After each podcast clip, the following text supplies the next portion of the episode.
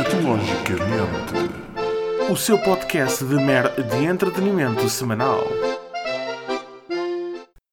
Ora, sejam todos bem-vindos a mais um episódio do Escato. Hoje apetece-me falar de relacionamentos. Relacionamentos modernos do século XXI. Não aquelas coisas lamechas como escrever cartas de amor e tentar encantar a pessoa amada.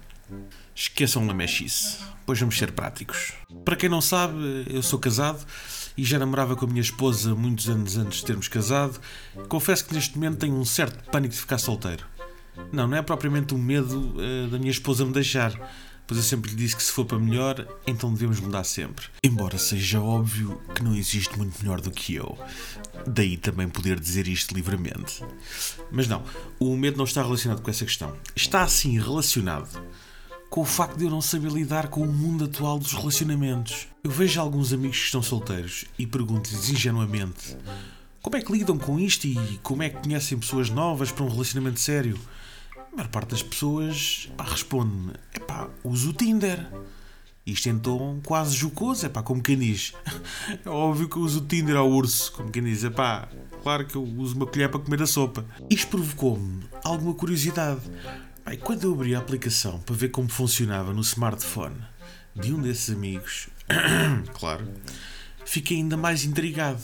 Imaginemos por momentos que eu estou solteiro e que estou pronto para entrar num relacionamento. Pergunto a vocês: epá, mas ó João, o que é que tu procuras numa mulher? Ora, eu respondo Portanto, que gostava que fosse divertida, tivesse bom sentido de humor, fosse uma pessoa carinhosa, caseirinha, que estivesse aberta a uma relação séria. Quem sabe para construirmos algo na vida juntos, não é? Quem sabe, casamentos, filhos, etc. E a seguir pensou, fantástico, já sei o que é que procuro, portanto vamos lá usar o Tinder. E assim que eu abro o Tinder, é que percebi que as coisas iam ser mais complicadas do que pensava. Pois o primeiro perfil que apareceu era de uma tal Sónia de 30 anos, de biquíni numa piscina, com uma prateleira que ocupava dois terços do espaço da foto e a única informação disponível é que ela estava a 12 km de mim. Não me levem a mal, pois eu gosto de apreciar uma boa prateleira tanto quanto o próximo homem. Mas o que é facto é que dali não conseguia exprimir grande informação em relação aos meus requisitos. Poderia exprimir outras coisas, mas isso seria conteúdo para outro tipo de podcast noturno. Adiante. Eu, pela foto da Sónia, pouco ou nada consigo deduzir. A única coisa que consigo deduzir é que se realmente viéssemos a ter filhos, bem, alimento não lhes faltaria nos primeiros anos de vida. Como não gosto de correr riscos, vamos dar um swipe left e eis que passo ao próximo perfil. Desta vez sou presenteado com uma jovem chamada Tina que tirou a sua foto de perfil exibindo as suas enormes trancas naquilo que julgo ser a casa de banho da sua residência. Ah, mais uma vez, a única informação que está ao meu alcance é de que a Tina tem 28 anos, gosta de viajar e ver séries. Mais uma vez eu fico na dúvida se a Tina se enquadra nos meus requisitos. Será carinhosa? Aparentemente sim, pela forma como tem o dedo na boca, lá na fotografia.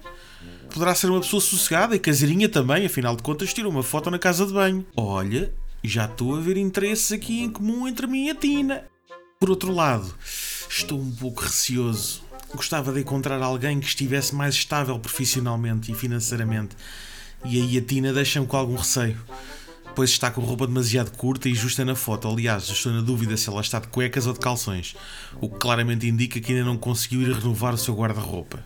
Concluindo e baralhando, entre a Tina e a Sónia, não conseguia, ou neste caso hipotético, não conseguiria nunca decidir, pois acho que existe demasiada informação gráfica e irrelevante nos perfis. Bem, enfim, olha, pelo menos vi umas boas trancas e uma grande prateleira, que já não é nada mau, não é?